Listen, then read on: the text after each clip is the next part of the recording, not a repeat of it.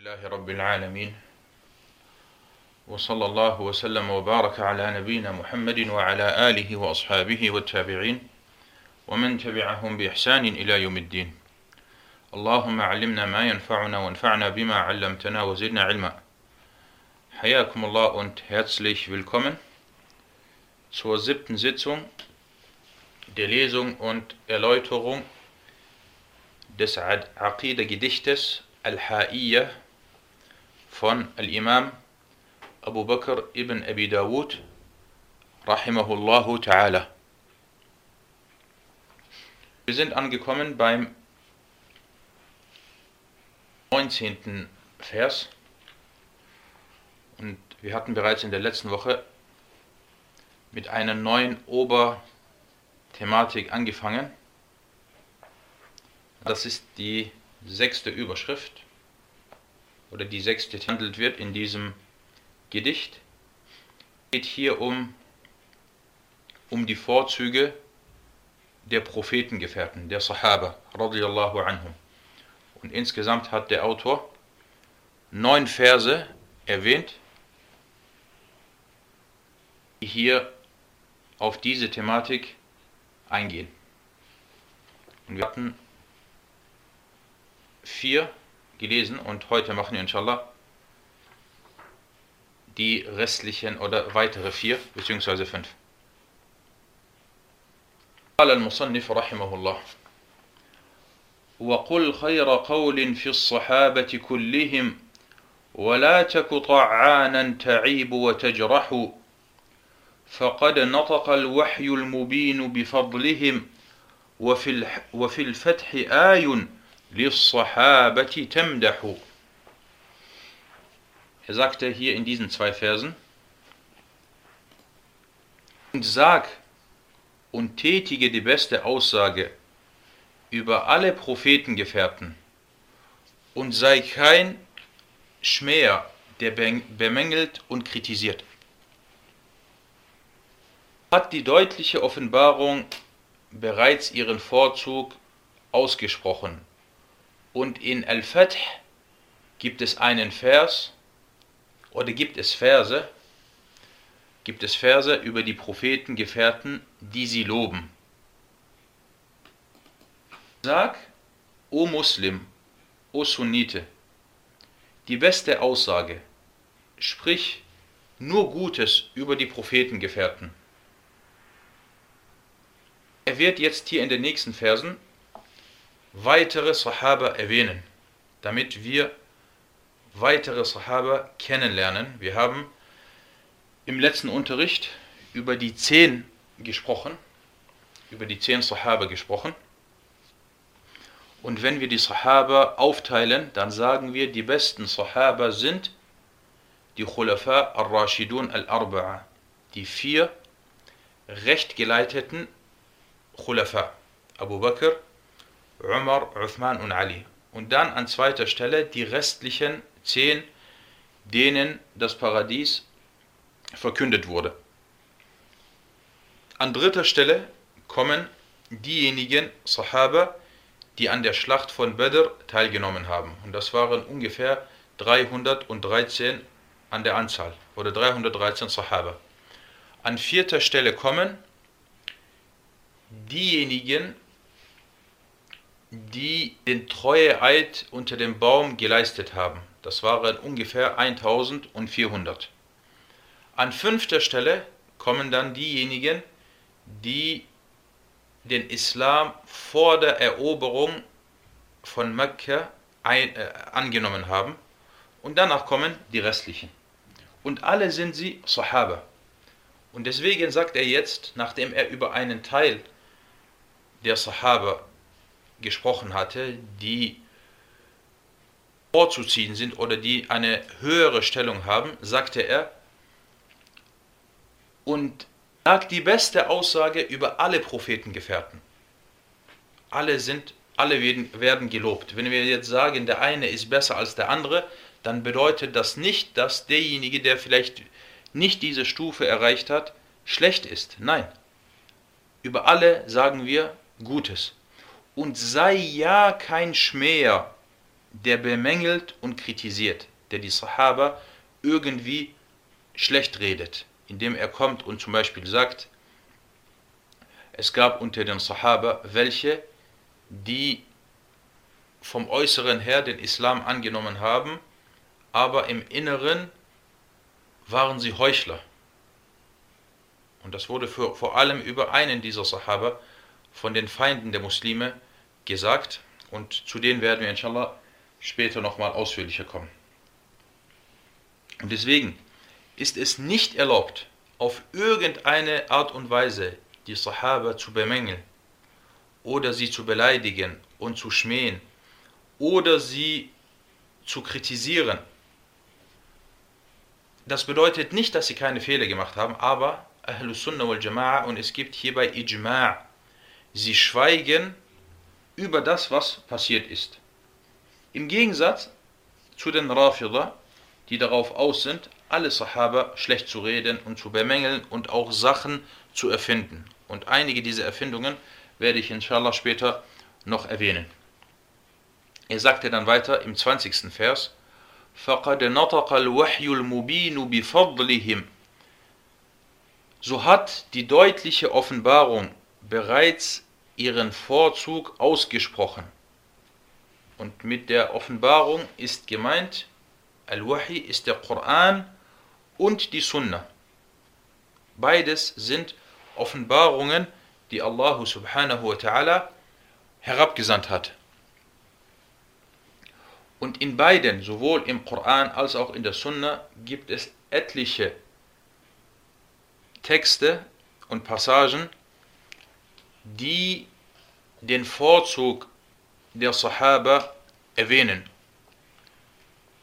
Und dann sagt er weiter, وَفِي الْفَتْحِ آيٌ لِلصَّحَابَةِ تَمْدَحُ Und in Al-Fath gibt es Verse, über die Prophetengefährten, die sie loben. Mit Fath meint er hier Suratu al-Fath. سورة الفتح داس ist دي 48. سورة im Koran und Al-Fatih ist die Eroberung oder der Sieg. Es gibt mehrere äh, Verse. So sagte Allah subhanahu wa ta'ala im fünften Vers äh, ليدخل المؤمنين والمؤمنات جنات تجري من تحتها الأنهار خالدين فيها ويكفر عنهم سيئاتهم وكان ذلك عند الله فوزا عظيما Er sagte hier über diejenigen Gläubigen, die dann auch beim Fath dabei waren, bei der Eroberung von Mekka dabei waren, dies, damit Allah die gläubigen Männer und die gläubigen Frauen in Gärten eingehen lasse, durcheilt von Bächen ewig darin zu bleiben. Das ist der erste Vers in Surat al-Fath über den Vorzug der Sahaba. Dann einige Verse weiter, im zehnten Vers sagte Allah subhanahu wa ta'ala, إن الذين يبايعونك إنما يبايعون الله يد الله فوق أيديهم Wahrlich, diejenigen, die dir den Treueeid leisten, o Muhammad, leisten in Wirklichkeit nur Allah den Treueeid. Allahs Hand ist über ihren Händen. Und wer sind diejenigen, die diesen Treueeid geleistet haben? Das sind die Sahaba. Und dann sagte er weiter im 18. Vers in dieser Surah, لقد رضي الله عن المؤمنين إذ يبايعونك تحت الشجرة فعلم ما في قلوبهم فأنزل السكينة عليهم Und Allah hat ja wohlgefallen an den Gläubigen, als sie dir unter dem Baum den Treueeid leisteten. Er wusste, was in ihren Herzen war, und da sandte er innere Ruhe auf sie herab und belohnte sie mit einem nahen Sieg. Wer sind diejenigen, mit denen Allah zufrieden ist? Das sind die Sahaba, die dem Propheten sallallahu alaihi wasallam den Treueeid geleistet haben. Und dann sagte Allah im letzten Vers von dieser Surah, Vers Nummer 29, und das ist einer der, diesen Vers, den ich eben gelesen hatte, der 18. Vers, ist ein klarer und ein deutlicher Beweis für den Vorzug der Sahaba, weil er sagt, لَقَدْ radiyallahu anil mu'minin. Allah ist bereits mit den Gläubigen zufrieden, die dir den Treueeid geleistet haben. Und dann ein weiterer kräftiger Beweis ist äh, der letzte Vers von Surat Al-Fath, wo Allah subhanahu wa ta'ala sagte, Muhammadur Rasulullah محمد رسول الله والذين معه أشداء على الكفار رحماء بينهم تراهم ركعا سجدا يبتغون فضلا من الله ورضوانا سيماهم في وجوههم من أثر السجود Muhammad ist Allahs Gesandter. Und diejenigen, die mit ihm sind, wer sind diejenigen, das sind die Sahaba, sind den Ungläubigen gegenüber hart, zueinander aber barmherzig. Dann kommt jetzt die Erwähnung von einigen ihrer Eigenschaften. Was machen sie? Du siehst sie sich verbeugen und niederwerfen, die Sahaba, indem sie nach Huld von Allah und Wohlgefallen trachten. Ihr Merkmal steht auf ihren Gesichtern durch die Niederwerfung. Das sind unter anderem vier Verse in dieser Sura, die über den Vorzug der Sahaba berichten. Er sagte dann in diesem Vers, in diesem letzten Vers, sagte er dann, bihimul kuffar. Dies, damit Allah die Ungläubigen durch sie ergrimmen lasse. Dieser Vers ist gefährlich. Dieser Vers ist gefährlich. Damit Allah durch sie die Ungläubigen ergrimmen lasse. Durch sie, also die Sahaba, und diejenigen, die die Sahaba ergrimmt werden, weil sie die Sahaba verabscheuen und die Sahaba schlecht reden, Allah nannte sie hier in diesem Vers Ungläubige. Und das ist einer der äh, der deutlichsten Verse und der gefährlichsten Verse in Bezug auf denjenigen, der die Sahaba schmäht und schlecht redet, weil Allah ihn hier als Ungläubigen, als Kuffar bezeichnet hat.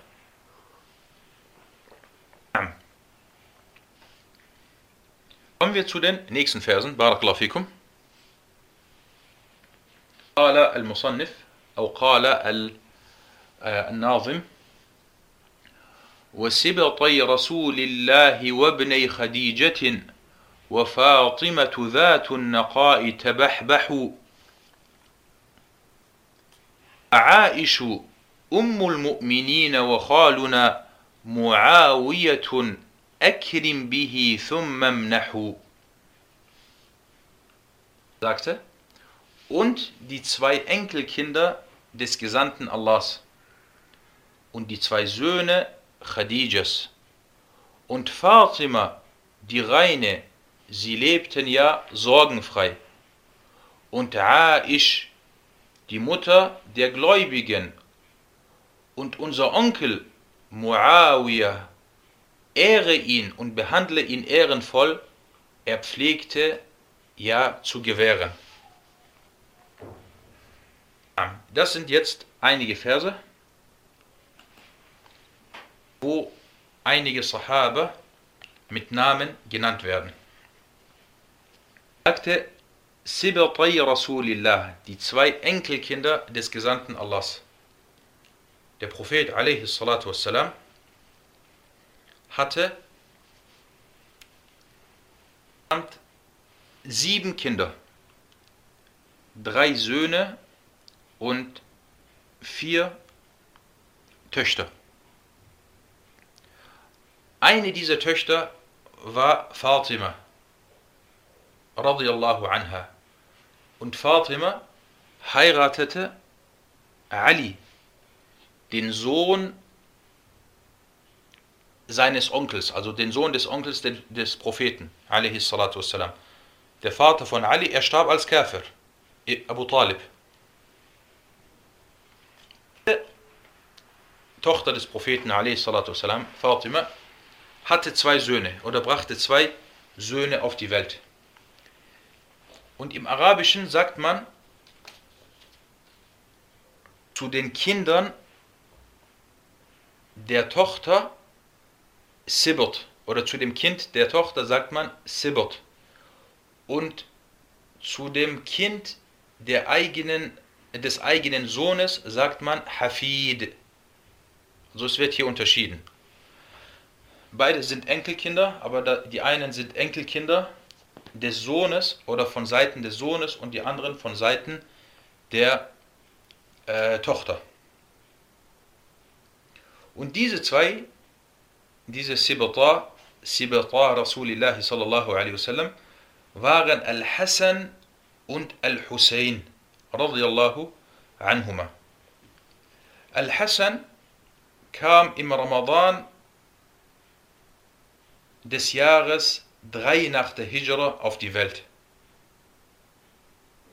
Und er starb im Jahre 49 nach der Hijra. Nachdem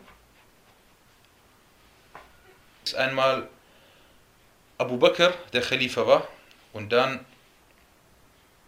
Umar, und dann Uthman, und dann Ali ibn Abi Talib, der Vater von Al-Hassan, war dieser Al-Hassan äh, der fünfte Khalifa. Und seine Khilafa dauerte sieben Monate und elf Tage an. Dann kam es zu dieser Fitna unter den Sahaba und über diese Fitna hatte der Prophet sallallahu alaihi wasallam gesprochen und er sagte, mein Sohn dieser ist ein Herr. Er wird zwischen zwei gläubigen Parteien unter den Muslimen schlichten. Wie hat er geschlichtet? Er ist dann, er hat dann auf die Khilafa verzichtet. Und dann ist nach ihm Muawiyah radiallahu anhu der Khalifa geworden und er hat dann die Khilafa übernommen. War im Jahr 41 oder 40 nach der Hijra, weil Ali ist im Jahr 40 nach der Hijra gestorben. Al-Hassan war dann sieben Monate der Khalifa und danach hat äh, Muawiyah die Khilafa übernommen. Es wird über Al-Hassan gesagt, er ist in Medina gestorben und er hat den Wunsch gehabt, dass er neben seiner Mutter begraben wird. Es wurde mehrfach versucht, ihn zu vergiften.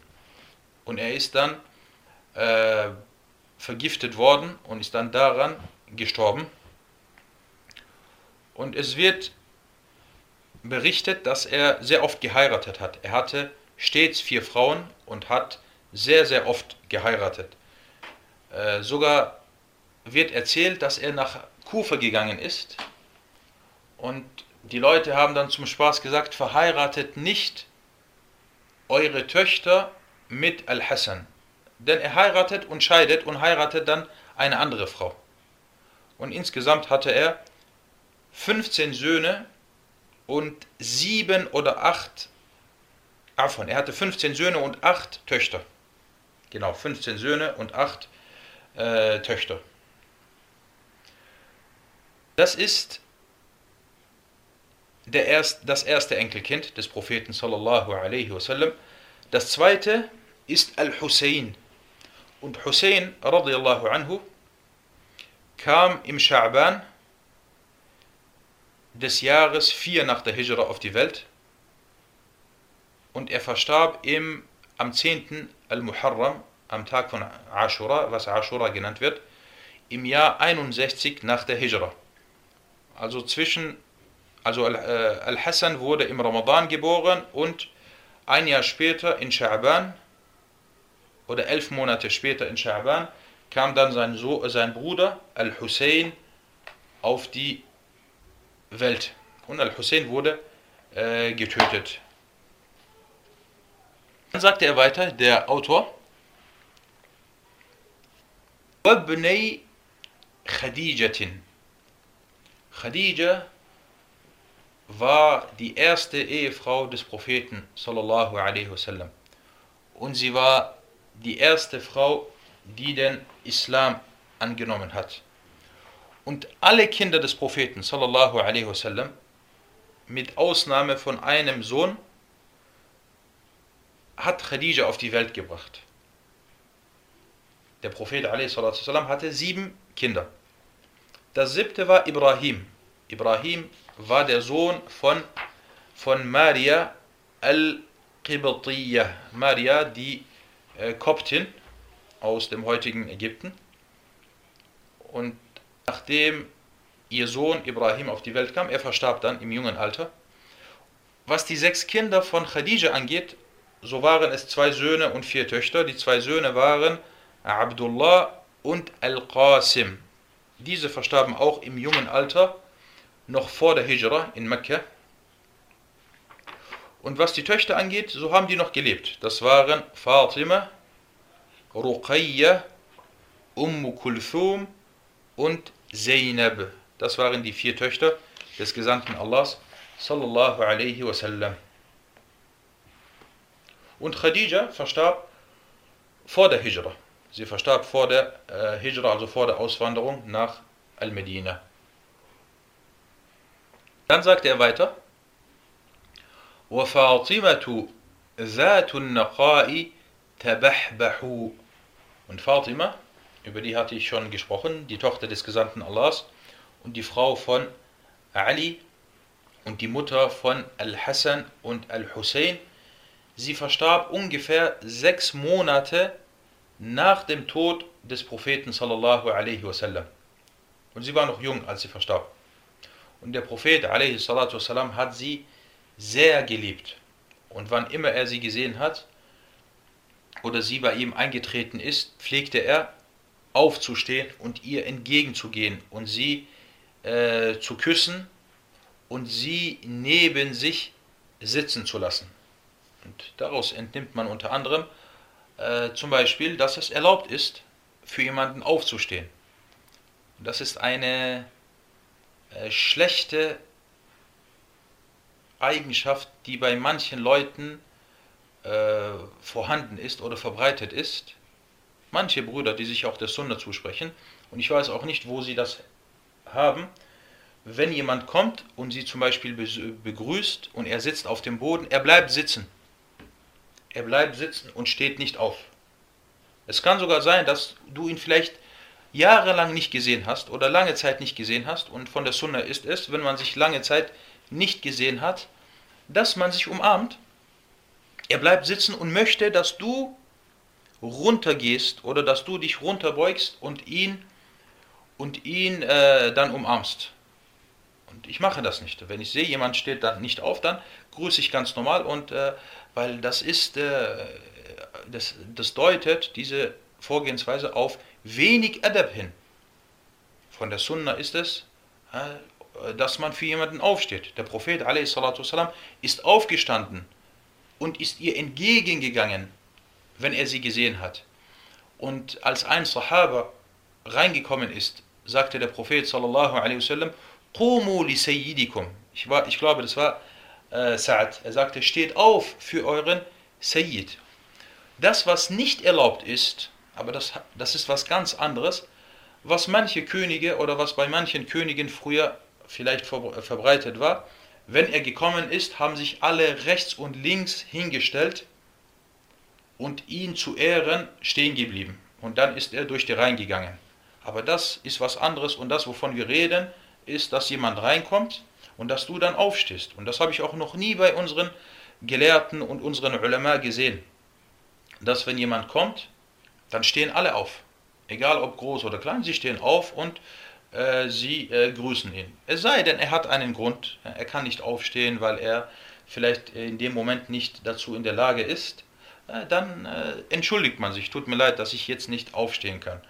Aber das ist wirklich leider ein ein äh, teils verbreitetes Phänomen, äh, was auf Falschheit aufgebaut ist und was äh, da muss man die Geschwister hierbei auch, auch erinnern, dass das nicht von der Sunna ist. Im Gegenteil, das widerspricht der Sunna. Von der Sunna ist es, dass man aufsteht und sich die Hand gibt. Wenn man sich lange nicht mehr gesehen hat, kann man sich äh, umarmen.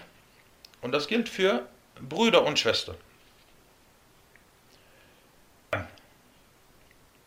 Und man kann auch noch mehr. Das ist jetzt nur ein Teil. Man, wenn es eine ältere Person ist, gehört es zum Adab, zur guten, äh, äh, zum guten äh, Verhalten oder zu den guten Wesenszügen, dass man den Kopf von dieser Person küsst. Und vor allem, wenn es der eigene Vater ist oder der eigene Lehrer und Sheikh ist, dann kann man den Kopf oder dann soll man äh, den Kopf von dieser Person äh, küssen. Und das machen wir, äh, machen alle hier in den Ländern der Muslime bei ihren, bei ihren Lehrern oder mit ihren Lehrern und erst recht mit, mit äh, ihren Eltern. Aber heutzutage der eigene Vater kommt rein und man bleibt sitzen, als ob es der kleine Sohn ist oder der das Enkelkind ist, was gerade reingekommen ist. Und äh, nicht nur das, also wir haben jetzt, man steht auf, man gibt die Hand, man küsst den Kopf und in manchen Gesellschaften küsst man auch die Hand. Auch das äh, äh, ist erlaubt und es spricht nichts dagegen. Und Ibn Abi Layla, Ibn Abi Layla, äh, einer der früheren A'imma, und er hat, subhanallah, sehr, sehr, sehr viele Bücher verfasst, immer über bestimmte Themen, hat ein Buch verfasst, das nennt sich, glaube ich, Taqbil al-Yad, das Küssen der Hand. Das ist auch eine Sache, die erlaubt ist. Nicht jeder mag das, nicht jeder mag das, aber in manchen Gesellschaften, in manchen Gesellschaften ist das gang und gäbe, dass zum Beispiel der Sohn die Hand des Vaters und der Mutter küsst oder dass er die Hand einer älteren Person oder des Lehrers äh, küsst. Und das ist auch eine gute und eine erlaubte äh, Sache.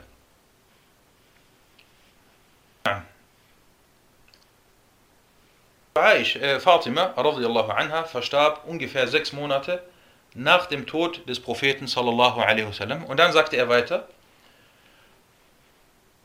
und Aish, Aish ist Aisha, um Abdullah, um al-Mu'minin, der Prophet alaihi salatu wasallam, pflegte sie Aish zu nennen oder mit Aish zu rufen.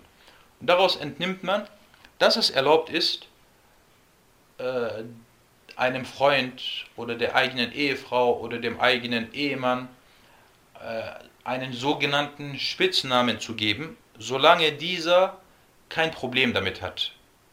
Zum Beispiel, jemand heißt Aisha, du sagst zu ihr, ja Aish. Oder jemand heißt Fatima und du sagst zu ihr Fatim.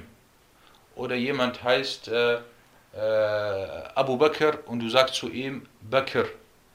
Oder jemand heißt äh, Suleiman und du sagst zu ihm Suleim. Das sind Spitznamen und wenn der andere kein Problem damit hat und es eine gute, gute Bedeutung hat oder die Bedeutung nicht schlecht ist, dann ist das erlaubt. Und der Prophet والسلام, pflegte zu Aisha, Ja Aish, O Aish zu sagen. Und Aish, die Mutter der Gläubigen, sie ist, da sie die Frau des Propheten sallallahu alaihi wasallam ist, gehört sie zu Ummahat al-Mu'minin, zu den, zu den Müttern der Gläubigen. Und Aisha, radiallahu anha, sie verstarb im Jahre 58 oder 59 nach der Hijra und sie wurde in Al-Medina begraben. Manche Mu'arrichun, die über die Geschichte schreiben, sie sagen, Aisha wäre im Jahre 57 nach der Hijra gestorben. Und Allahu A'lam, das ist äh, äh, nicht richtig. Weil Aisha ist vor Abu Huraira gestorben. Weil Abu Huraira war es, der das äh, Janaza-Gebet auf sie verrichtet hat. Und Abu Huraira ist, ist im Jahre 57 oder 58 nach der Hijra gestorben. Deswegen ist Aisha, Afwan, Afwan, Abu Huraira ist im Jahre 58 oder 59 nach der Hijra gestorben. Deswegen ist Aisha etwas vor ihm gestorben, sprich im Jahre 57 oder äh, 58 nach der Hijra. Und Allah weiß es am besten. Und sie ist die Tochter von Abu Bakr as-Siddiq. Und der Prophet sallallahu alaihi wasallam äh, heiratete sie im, äh, im zweiten oder im dritten Jahr nach der Hijra und sie war die einzige Jungfrau, die der Prophet sallallahu alaihi wasallam äh, geheiratet hat. Und dann sagte er weiter, der Muallif, وَخَالُنَا مُعَاوِيَةٌ أَكْرِمْ بِهِ ثُمَّ امْنَحُ Ganz kurz, bevor ich hier weitermache, schaut bitte, Barakallahu fikum, im 21. Vers. Hier heißt es, وَابْنَيْ خَدِيجَةٍ Khadijatin endet hier mit Kasra. Und normalerweise ist Khadija mamnu' min as-sarf. Mamnu' min as-sarf und äh, darf niemals mit äh, Kasra enden. Darf also niemals Majrur sein. Warum ist es aber hier Majrur? Das gleiche gilt auch hier äh, im 22. Vers. وَمُعَاوِيَةٌ mit äh, Dhammatain. Und es heißt normalerweise Muawiyah, weil Muawiyah ist, endet mit Ta al-Marbuta. Die Sache ist, dass es bei den Manzumat, bei den Gedichten so ist, dass es keine Regeln gibt. Oder dass man bestimmte Regeln nicht einhalten muss. Also bestimmte Regeln in Bezug auf, äh, in Bezug auf äh, die I'rab und die arabische Grammatik. Äh, von daher darf man sich nicht manchmal wundern, wenn man etwas vorfindet, was eigentlich vom I'rab her so nicht richtig wäre. Das machen sie äh, unter anderem deswegen, damit sich das Ganze dann auch äh, reibt. Und das hat er hier äh, bei äh, Khadija gemacht und macht er hier auch bei Muawiyah. وَخَالُنَا مُعَاوِيَةٌ أَكْرِمْ بِهِ ثُمَّ امْنَحُ Muawiyah ibn Abi Sufyan edle Sahabi und er wird Katibul Wahi genannt, der Schreiber der Offenbarung, weil der Prophet sallallahu alaihi wasallam ihn den Koran hat niederschreiben lassen. Und er wird Khaluna, also unser Onkel genannt. Warum wird er unser Onkel genannt? Weil seine Schwester Um Habiba, er hatte eine Schwester, die hieß Um Habiba, sie war die Frau oder sie war eine der Frauen des Propheten sallallahu alaihi wasallam. Und sie ist dann unsere Mutter. Sie ist die Mutter der Gläubigen und dann ist äh, Muawiyah der Onkel der Gläubigen, so wird er genannt. Und warum hat er der Autor hier Muawiyah genannt? Es gibt noch viele andere Sahaba, weil vor allem die Rafida und die Feinde der Sunna insbesondere, insbesondere äh, Muawiyah schlecht reden und Muawiyah als Ungläubigen äh, bezeichnen. Und von daher wird oft in den Aqidah-Werken extra ein Kapitel erwähnt äh, und angeführt, wo Muawiyah erwähnt wird, um dadurch diejenigen, die ihn schmähen, zu widerlegen. Weil die Feinde des Islams egal auf welche Art und Weise sie den Islam schmähen wollen, so machen sie folgendes. Das ist oft vorzufinden. Sie suchen sich schwächste oder das schwächste Glied aus. Wenn du jetzt die Sahaba schlecht reden willst, du kannst nicht gleich kommen und mit Abu Bakr und Umar anfangen. Ja, das ist schwierig. Und auch nicht mit den anderen. Dann such dir ein anderes Glied aus, was etwas schwächer ist. Okay, Muawiyah passt gut, weil es gab diese Fitna zwischen Muawiyah und Ali, dann passt das gut. Wenn sie zu den Sahaba kommen wollen, dann suchen sie sich nicht in, in Bezug auf die Überlieferung, dann gehen sie nicht zu, zu Abdullah ibn Umar, der Sohn von Umar, oder zu Anas, der äh, früh schon Muslim war, oder zu, zu Jabir, dem Sohn von Abdullah, sondern sie gehen zu Abu Huraira. Abu Huraira ist leichter, weil Abu Huraira ist erst im siebten Jahr nach der Hijra äh, ist er äh, Muslim geworden. Wenn sie über die Sunna sprechen wollen und die Imame der Sunna schlecht reden wollen, dann fangen sie normalerweise nicht direkt an mit Al-Bukhari oder Muslim, weil das ist ein bisschen schwierig. Die Leute haben verherrlichen diese Bücher, dann suchen sie sich ein etwas schwächeres Glied raus und gehen dann zu späteren. Ah, okay, da gibt es Al-Khatib al-Baghdadi und dann reden sie über den schlecht. Und so geht es dann weiter. So geht es dann äh, weiter. Auch in der heutigen Zeit. In der heutigen Zeit kommen sie dann nicht direkt zu den ganz großen, anerkannten, bekannten Gelehrten, sondern sie schauen, okay, wo gibt es einen, äh, der, der zum Beispiel äh, von, von aus vielen Sichten oder aus vielen Sichtweisen man ihn eher angreifen kann. Ah, okay, gut, dann gibt es den so und so, äh, den kann man, den kann man eher angreifen. Und dann greifen sie ihn an, aber sie meinen eigentlich äh, auch die anderen. Na, das ist die Vorgehensweise oft der Leute äh, der, äh, der Irreleitung. Und Muawiyah, über den werden wir etwas vielleicht jetzt ausführlicher sprechen, weil auch der Muallif ganz gezielt ihn hier erwähnt hat. Zunächst einmal die Sahaba. Es gibt viele Vorzüge äh, der Sahaba. Und wir als äh, Muslime haben Pflichten gegenüber den Sahaba. Ich werde vielleicht einige dieser Punkte erwähnen. Der erste Punkt ist, dass wir dass der Muslim fest davon überzeugt ist, dass die Sahaba die besten Leute dieser Gemeinschaft waren und dass Allah mit ihnen zufrieden war und der Prophet sallallahu alaihi wasallam mit ihnen äh, zufrieden war. So wie es im Hadith heißt, Khairun nasi qarni, die besten Menschen sind die meiner Generation. Erstens, das war erstens.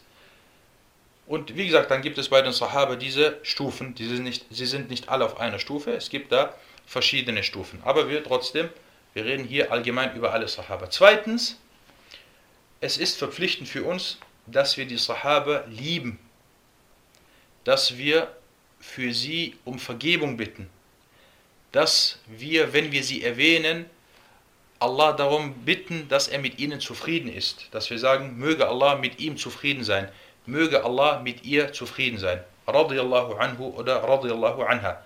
So wie Allah im Koran sagte, radiyallahu anhum waradu an. Allah ist mit ihnen zufrieden.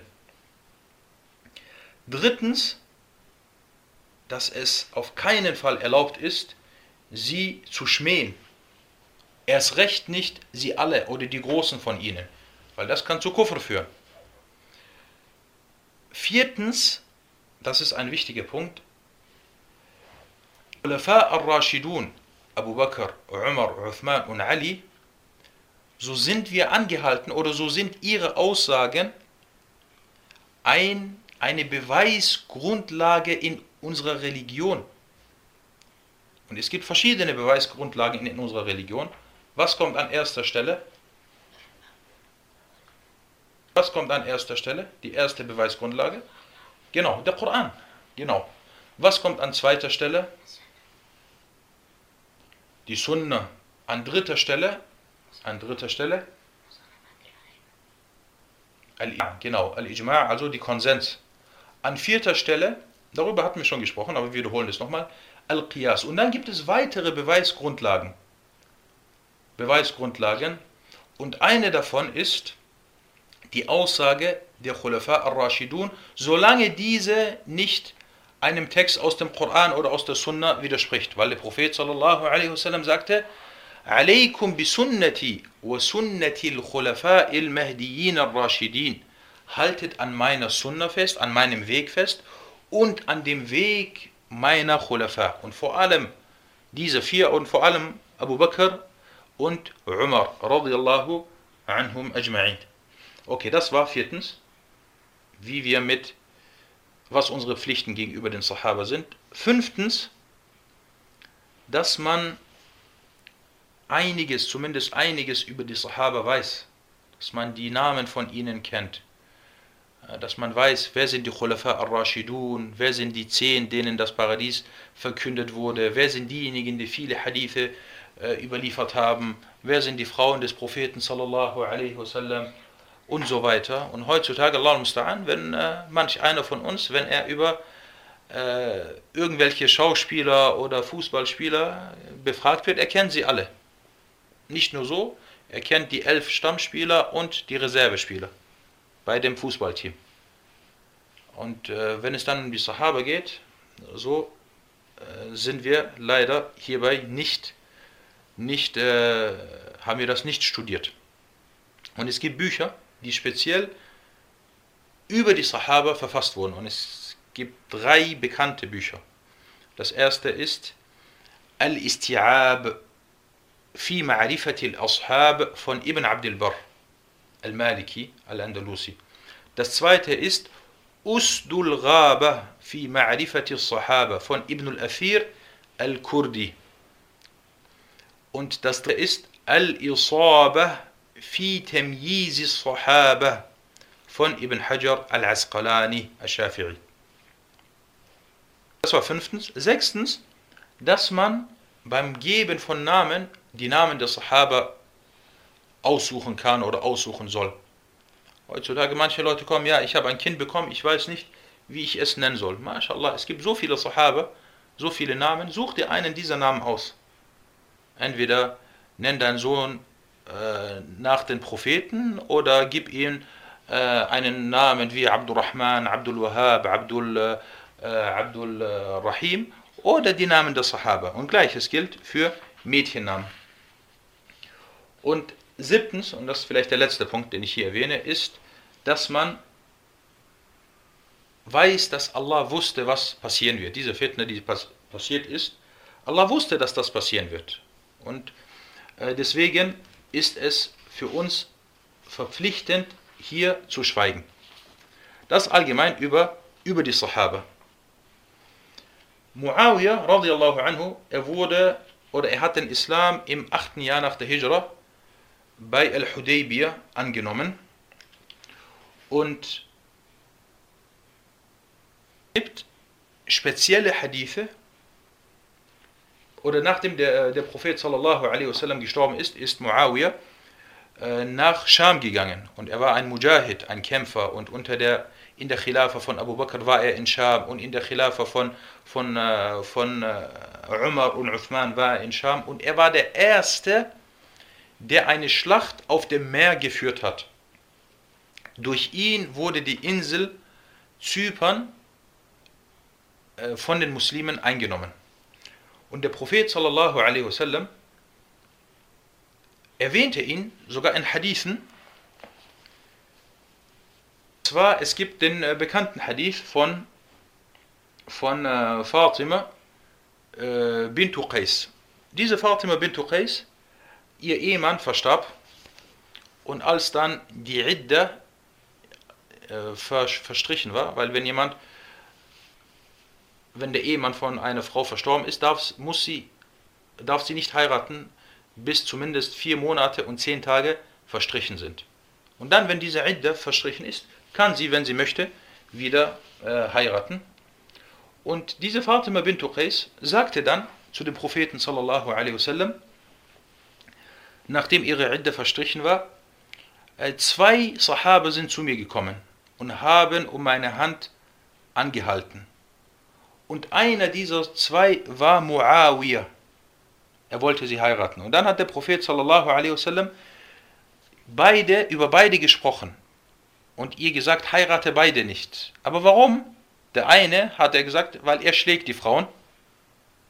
Er hat diese Eigenschaft und er passt nicht zu dir und der andere war Muawiyah. Und Muawiyah war zu diesem Zeitpunkt bettelarm. Er hatte nichts. Er sagte, وَأَمَّا مُعَاوِيَةُ Fasulukun la malala. Was aber Muawiyah angeht, er ist bettelarm. Er hat kein Geld, er kann dich nicht äh, heiraten. Und dann hat der Prophet gesagt, wen sie heiraten soll. Was hat hier der Prophet über Muawiyah gesagt? Hat er gesagt, Muawiyah ist ein Heuchler, Muawiyah ist ein schlechter Mann, Muawiyah. Nein, er hat gesagt, Muawiyah ist miskin, er hat kein Geld. Er hat momentan kein Geld und kein, kein äh, Vermögen, er kann dich nicht heiraten äh, heiraten. Und daraus entnimmt man einiges aus diesem Hadith. Und zwar, dass man in bestimmten Fällen über andere Muslime reden darf. Jemand kommt und fragt dich zum Beispiel äh, über eine Person, die Schwester so und so oder meine Schwester möchte den so und so heiraten. Was sagst du über ihn? Du kennst ihn. Dann darfst du hier äh, sagen, was du kennst. Ich kenne ihn, er ist äh, faul. Ich kenne ihn, er, äh, er äh, macht dies und jenes nicht. Ich kenne ihn, er wird schnell wütend. Ich kenne ihn, er hat äh, zum Beispiel eine schlechte Manhaj und folgt falschen Sachen. Das darfst du alles äh, erwähnen, als Nasiha, als guter Ratschlag. Wie der Prophet sallallahu alaihi wasallam hier diese zwei Sahaba mit bestimmten Eigenschaften erwähnt hat. Und woraus oder was man ebenfalls hier entnehmen kann aus dieser Geschichte ist, dass manche Leute, äh, dass es Fälle gibt, dass man, wo man nicht heiraten kann. Wie jetzt hier im Fall von Muawiyah, wo er überhaupt kein Geld hatte. Weil zu heiraten bedeutet, dass man in der, äh, in der Lage ist, dann auch Verantwortung äh, zu äh, übernehmen und die Nafaka zum Beispiel für die Frau zu entrichten. Wurde also Muawiyah von dem Propheten والسلام, erwähnt. In einem anderen Hadith sagte der Prophet sallallahu alaihi wasallam, Inna ibni hadha Sayyid. Er sagte über Al-Hassan, Wahrlich, mein Sohn dieser ist ein Herr. لعل الله أن يصلح به بين فئتين عظيمتين من المسلمين. Womöglicherweise wird Allah durch ihn zwischen zwei großen Parteien unter den Muslimen schlichten. Diese zwei Parteien waren zum einen die Partei von Al-Hassan und die Partei von Muawiyah. Der Prophet والسلام, hat sie beide wie folgt bezeichnet. Al-Muslimin. Erstens, zwei Parteien. Zweitens, zwei große Parteien. Und drittens, Muslime. Er hat sie hier als Muslime äh, bezeichnet. Und es gibt Hadithe, die, Afwa, nicht Hadithe, es gibt äh, möchte das nicht Hadithe nennen, es gibt Überlieferungen, die erfunden wurden in Bezug auf, auf äh, Muawiyah. Und man kann sagen, erfundene Hadithe oder sehr schwache Hadithe. Eine dieser schwachen oder eine dieser erfundenen Hadithe, der ist erfunden, ist, oder diese sehr schwachen Hadithe ist, wo es heißt, إِذَا رَأَيْتُم مُعَاوِيَةَ عَلَى مِنْبَرِ فَقْتُلُوهُ Wenn ihr Muawiyah auf meiner Mimber seht oder auf meinem Podest seht, dann tötet ihn. Und äh, Al-Bukhari, Al-Uqayli, Ibn Hibban, Ibn Taymiyyah, Al-Zahabi und so weiter, sie haben alle diesen Hadith als falsch äh, eingestuft. Und ebenfalls, und das erwähne ich, damit man das schon mal gehört hat und falls jemand damit ankommen sollte, mit dem, was ich jetzt sage, dass man weiß, das ist alles erfunden und falsch. Oder falsch oder erfunden. Und zwar, dass er angeblich mit Alkohol gehandelt hätte. Dass er angeblich Zinsen mit Zinsen gehandelt hätte. Beides ist falsch und nicht richtig. Dass er angeblich Götzen nach Indien verkauft hätte. Auch falsch und erlogen. Er angeblich 25 Sahaba, die an der Schlacht von Badr teilgenommen haben, getötet hat. Damals in der Schlacht von Siffin, das war die Schlacht und die Fitna zwischen Muawiyah und zwischen, äh, äh, zwischen äh, Ali, wird behauptet, dass er in dieser Schlacht 25 Badri Sahaba getötet hätte. Und Imam Ahmed, rahimahullah, sagte folgendes. Er sagte, als die Fitna zwischen den Prophetengefährten stattgefunden hat, zwischen Muawiyah und zwischen Ali unter anderem, haben 10.000 Muslime an dieser Schlacht teilgenommen, an der Schlacht von Siffin. Und unter diesen 10.000, sagt Imam Ahmad, waren keine 100 Sahaba. Dann sagt er, Bel lam yablughu thalathin. Es waren nicht mal 30 Sahaba dabei, die an dieser Schlacht teilgenommen haben, weil die meisten Sahaba, allermeisten Sahaba, sie haben sich zurückgezogen, als dann diese Fitne war. Viele sind weggerannt. Sie haben sich irgendwo weit zurückgezogen und haben dann den Kontakt mit den Leuten erstmal abgebrochen, weil sie wollten damit nichts zu tun haben. So wie zum Beispiel Ibn Umar. Ibn Umar ist weggegangen, hat sich versucht zu verstecken. Und viele, viele andere Sahaba. Es waren also nicht mal von unter diesen 10.000 waren nicht mal 30 Sahaba beteiligt.